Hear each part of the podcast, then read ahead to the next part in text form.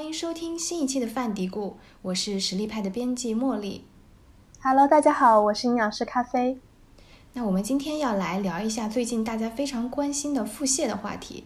新冠放开以后，我们真的非常的慌，嗯，被新冠攻击过的人说什么也不愿意再来一次了。那网上最近也是因为流传了一个也不知道哪哪来的图片嘛，内容是提醒大家囤药。他说上次提醒大家囤布洛芬，结果看自己朋友圈的人居然还缺药，这次就好心再提醒一句，XBB 一点五主攻心脑血管和拉肚子，让大家备蒙脱石散、补液盐，然后还有诺氟沙星益生菌。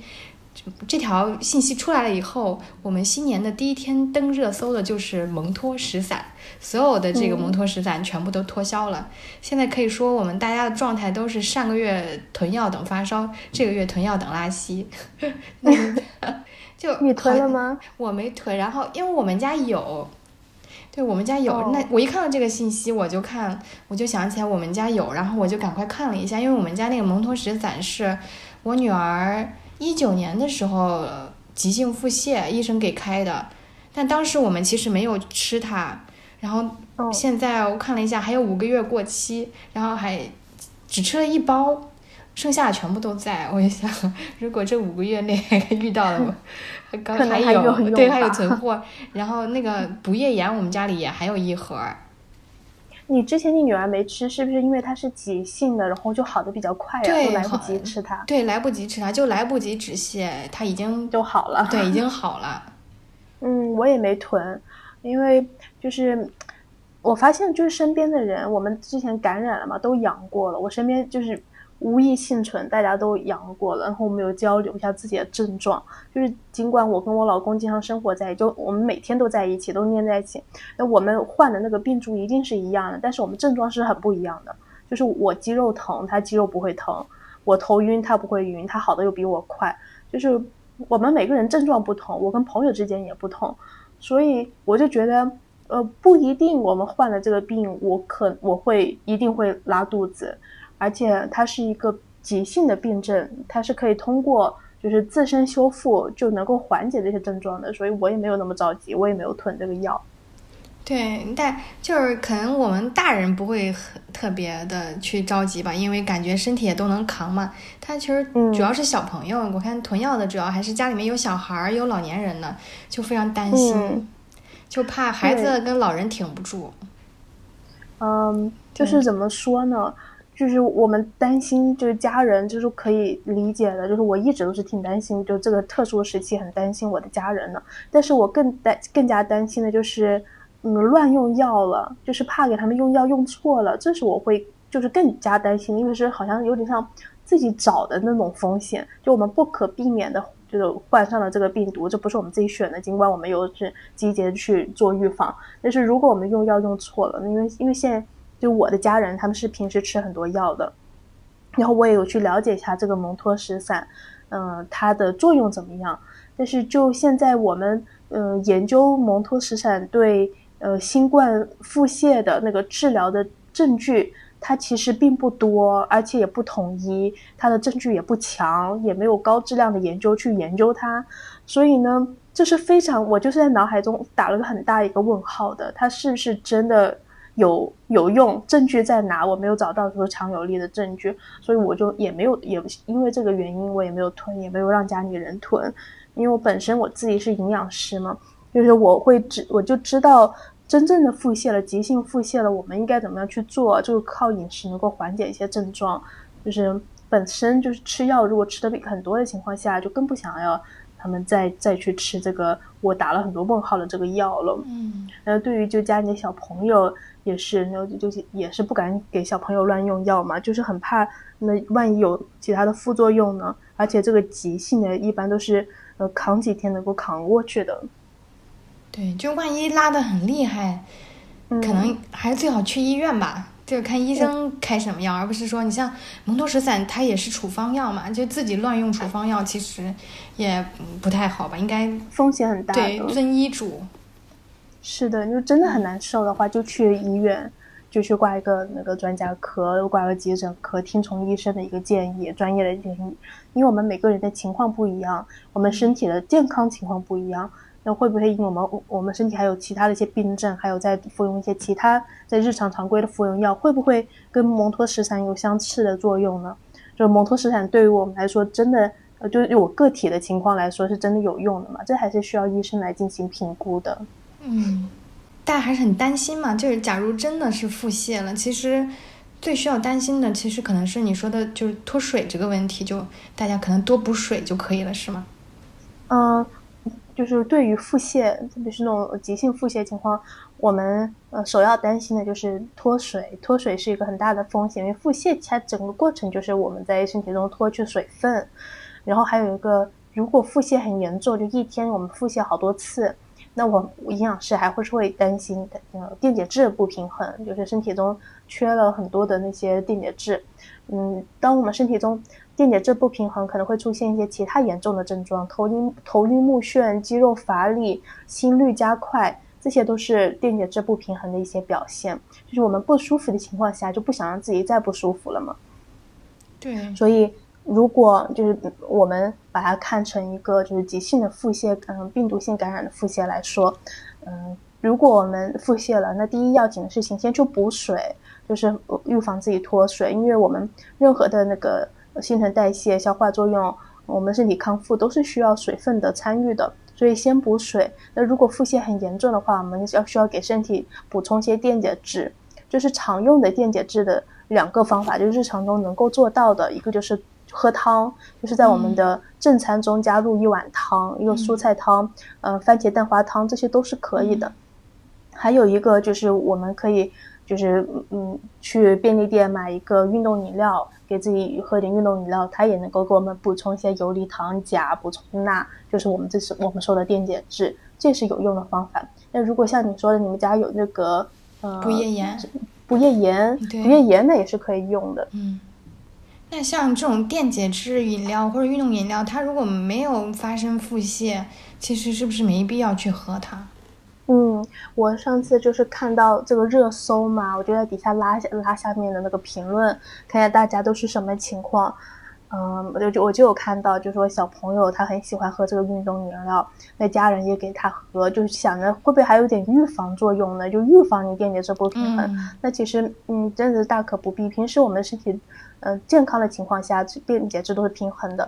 只有当我们腹泻很严重，就是拉了很多次肚子了，你可能会有电解质不平衡的风险。那个时候我们可以喝一个那种运动饮料，帮助补充一点。但是平时，特别是小孩子啊，这样你喝多的话，里面还有糖，还有能量，它其实对我们的口腔健康不好，对于我们小孩子的那个体重管理也不好。所以就是它是没有那种预防作用的，所以就日常也不要当水喝了，平时多喝水就好了。嗯。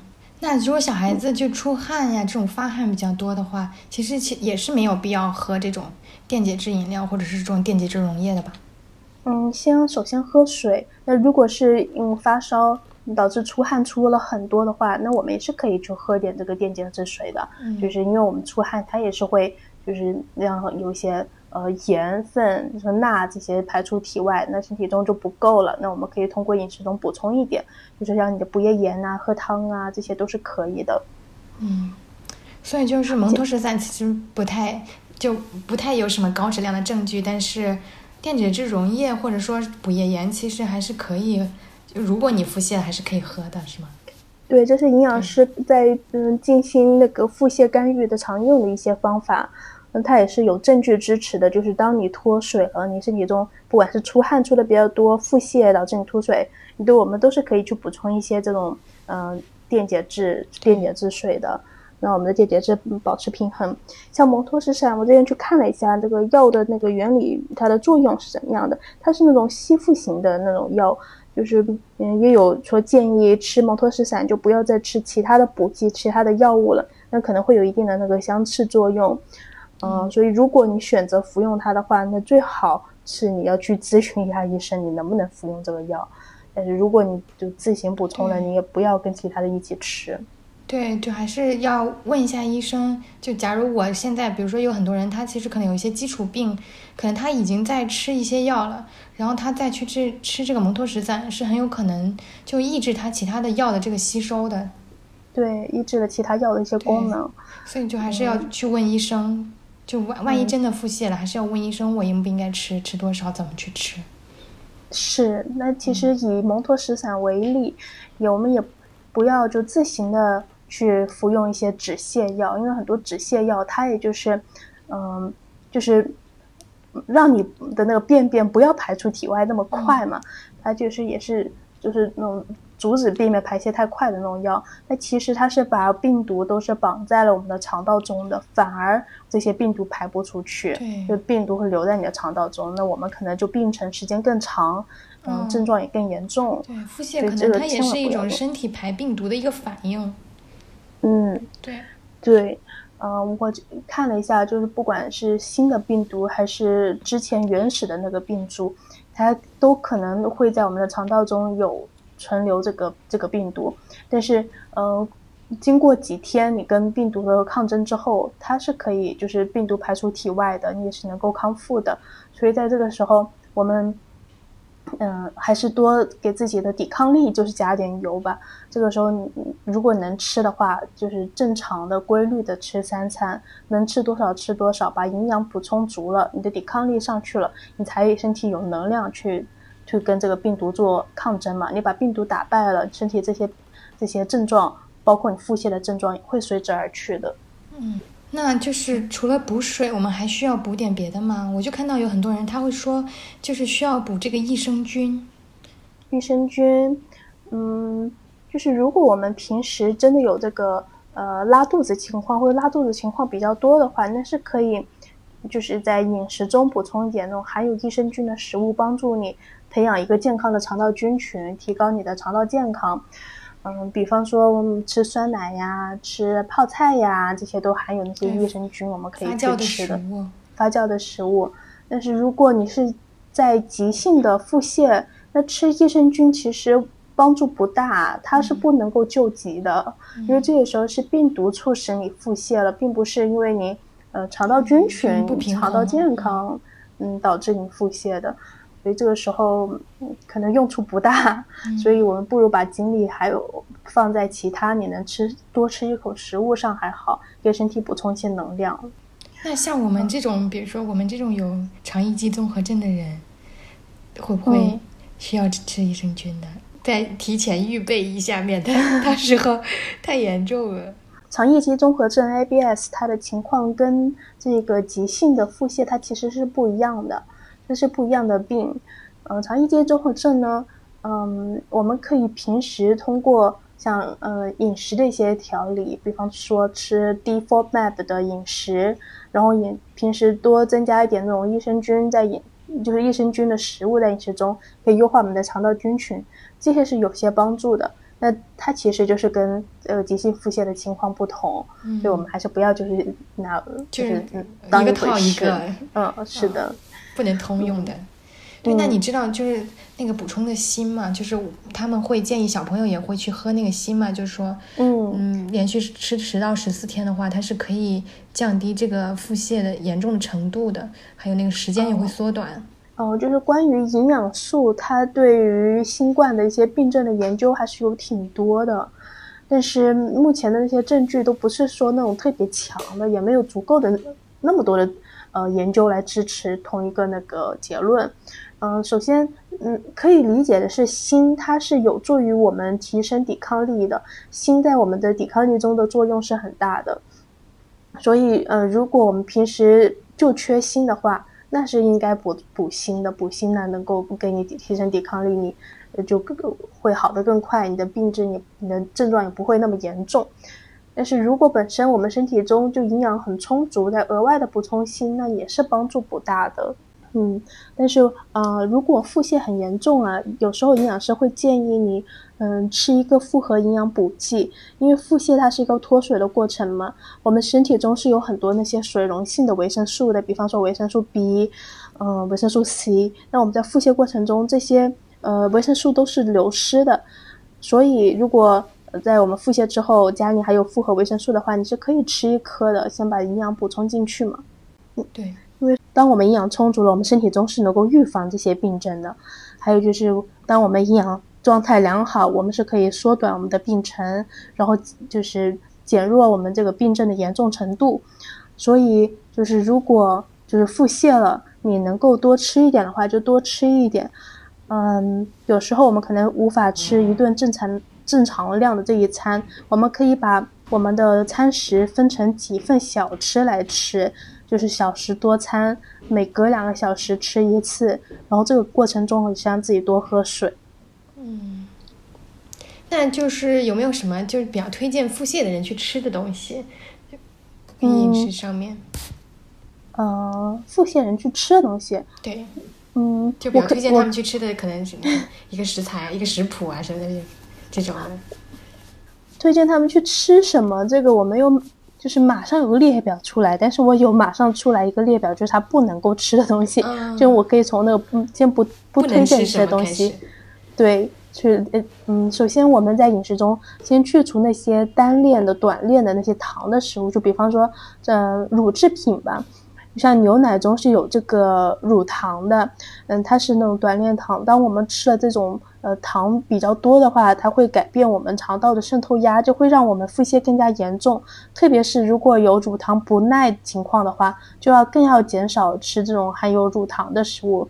像牛奶呀这些酸奶呀，我们可以选择无乳糖的，或者或者是这几天我们就不吃乳制品了，选择补钙跟维生素 D，这也是可以的。我们也是可以喝一些那种酸奶啊，但是就不要吃那种含有乳糖的食物了。那同样的还有就是果汁，像果汁它其实里面还是有一些游离糖的，它也是会改变我们肠道的渗透压的。所以这个时期，嗯，能吃水果就直接吃水果。呃，少喝果汁。在吃水果的过程中呢，我们能把那个果皮去掉就好了。这跟我们平时推荐健康饮食会有一些不同。营养师平时会推荐，嗯，多吃一点富含膳食纤维的。但是在腹泻的情况下，我们要减少吃这些不好消化的膳食纤维，像果皮就是其中一个。那我们吃苹果、吃梨，要把这个皮给去除掉；吃土豆的时候，要把这个土豆皮给削干净。嗯。然后吃蔬菜呢，这个时候最好吃那种煮熟的那种煮软的蔬菜，就不要再再吃那个沙拉了。像沙拉的生的叶子，这个时候也是让我们给我们肠道增加刺激、增加负担的。呃，我们选择吃谷物的时候，就这个时候千万别吃像爆米花了。爆米花它是膳食纤维含量特别高的一个食物。这个时候我们可以多吃一点白米白面也没有问题。这个时候如果吃粗粮糙米比较多的话，也一样的，就是增加了太多的膳食纤维的摄入了，反倒让我们的腹泻会变得更加严重，就是我们排便的速度更快了嘛。嗯，这想就是讲到一个饮品，首先第一点就是要喝水。每天喝够八杯水，我们可以给自己准备一个大的水瓶，带吸管的水瓶，这样可以就是促进我们喝水的饮水量。嗯，然后就是这个时候，如果你平时喜欢喝咖啡、喝茶，这几天就暂时先不要喝了，或者是可以选择那种去咖啡因的茶跟咖啡。嗯，呃，在饮食中，我们尽量不要去吃那种辛辣刺激的，还有油油腻的食物。就是我们尽量不要去吃那些嗯高强度加工食品，像午餐肉啊、培根呀这些食物，嗯，那种黄油啊、油脂比较多的，包括一些健康的油脂的食物，像是牛油果呀、坚果呀、巧克力呀这些，尽量都先不要吃，因为我们在腹泻的时候，身体中没有足够的呃能力去或者是消化的时间去分解这些油脂，嗯，所以。我们要理解一下，这个时候我们的腹、我们的肠道压力已经很大了，就不要给它额外的增加压力了。正常的我们烹饪油就可以了，就不要额外再增加那种油脂很多的食物了。所以腹泻的时候，就是以清淡的饮食为主，不要吃很多糖啊、油啊、盐啊。还是就是一个健康的饮食吧。就如果你平时就是一个这种健康的饮食的状态的话，就继续这种状态，然后减少一些膳食纤维就可以，对不对？对，要注意减少一些不好消化的膳食纤维。那我们平时，嗯，像，呃，我们要就是刺激我们的肠道健康嘛，要为我们提升我们的肠道健康，培养健康的肠道菌群，我们会需要膳食纤维的摄入。但是这个时候，如果膳食纤维吃的太多，只会让你排便的速度更快。哦，还有一点。就是果干，就是这个时候千万不要吃果干了，因为果干它的含糖是比较多的，膳食纤维含量也是比较大的。嗯，特别是嗯，那种西梅汁就别喝了，就是我们便秘的时候才喝西梅汁嘛。那种所有的会来用于干预我们便秘情况的，在腹泻情况就都别吃了。嗯，那如果就是特别没胃口，就是比如腹泻的时候，其实还蛮难受的，但是又想补充营养，但是又没胃口，然后他如果只吃白粥，这样可以吗？嗯，那样营养就过于单单一了，因为我们身体。这个时候还是要对抗病毒的嘛，我们要提升抵抗力，有个很重要的元素就是蛋白质，所以光吃白粥肯定是不太行。但是你可以吃白粥配一个鸡蛋，配一个蒸的那那那种蒸鸡蛋，软一点的，你好吃一点的，或者是我们。煮那个瘦肉粥也是可以的，一定要把蛋白质食物加入进去，然后再炒一个菜或者水煮一个菜，把那个菜煮软了吃，尽量的保证我们的营养是均衡。但如果你吃不了那么多，那我们可以分成两顿来吃。嗯，哎，就上次鱼鱼介绍的那个疙瘩汤，是不是挺适合这个时候吃的？疙瘩汤蛮好的，就是你们是营养很均衡的嘛，啊，有番茄，有蔬菜。还有这个疙瘩作为主食嘛，它属于白面，这种是比较好消化的。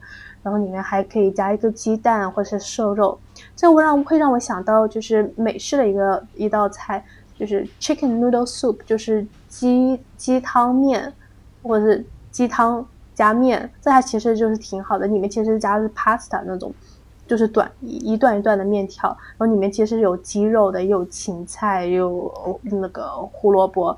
还是比较均衡的，就好像在不舒服的时候，大家会更倾向想要去吃那种暖暖的，像乱炖一样的这种东西。其实跟这根据个人的喜好了，你吃得下什么你就吃，嗯，但是不要给自己的肠道加加重负担了。油脂的东西，油脂含量高的少吃，辛辣刺激的少吃，嗯，富含那种膳食纤维过多的少吃。嗯，那像吃水果蔬菜的话，是不是？把它弄熟了，然后软一点会比较好呢。嗯，水果你其实只要去皮就好了。嗯，吃那个果肉就没有问题，但是不要喝果汁了。喝果汁的话，你的那个肠道就会让你就是腹泻的更加严重的。嗯，蔬菜就是一定要煮熟了吃，煮软的吃。你能够看得到那种比较难消化的根茎的，像西兰花、白菜花。呃，莴笋的芦笋这些比较难消化的，你就少吃点就好了。就其实现在对于新冠的治疗啊，在营养师这个方面来说，就是对症下药。你像又是个什么样的症状，我们可以靠饮食去做做一些缓解作用的。嗯，你像我们的腹泻，其实我们也把它看成是一个急性的腹泻。嗯，如果我们有腹泻情况，那首先第一点，我们要预防自己不要脱水了。然后在饮食上给自己补充一些补充一些营养，这个时候真的是大家不要过于恐慌，因为当我们过于恐慌，身体中的那个压力荷尔蒙会上去，身体也会影响到自己的一个抵抗力的，所以一定要放放平心态。呃，在我个人的观点来看，也不需要去囤这个蒙脱石散。嗯，如果你真的是很严重的话，去医院就诊，医院会就医生会给你。根据你的情况给你定制一个治疗的方案的，那是最适合你的。因为在我们不了解蒙脱石散，而且它没有足够的证据支撑它是真的有效，对于腹泻有效的情况下，我是不建议大家乱用药的。嗯，因为它可能这个治疗方案也不适合你，还可可能给你增加了风险。而且当我们吃药吃的比较多，我们的肝脏风险也是比较大的。是的，我看到热搜上面就是刚这个放开的时候，就有人就是好几种。感冒药混在一起喝，然后吃到肝损损伤的，就很可惜。这个时候就很心疼。对，特别是对于小孩子，那小孩子那个肝脏可能更加受不了。对，就更不要。对我看，大部分大家囤药的还是大人嘛，就是还是家里面有小孩的这种，就是给孩子囤的，就是担心孩子受不了。但是乱用药的话，可能对孩子伤害更大。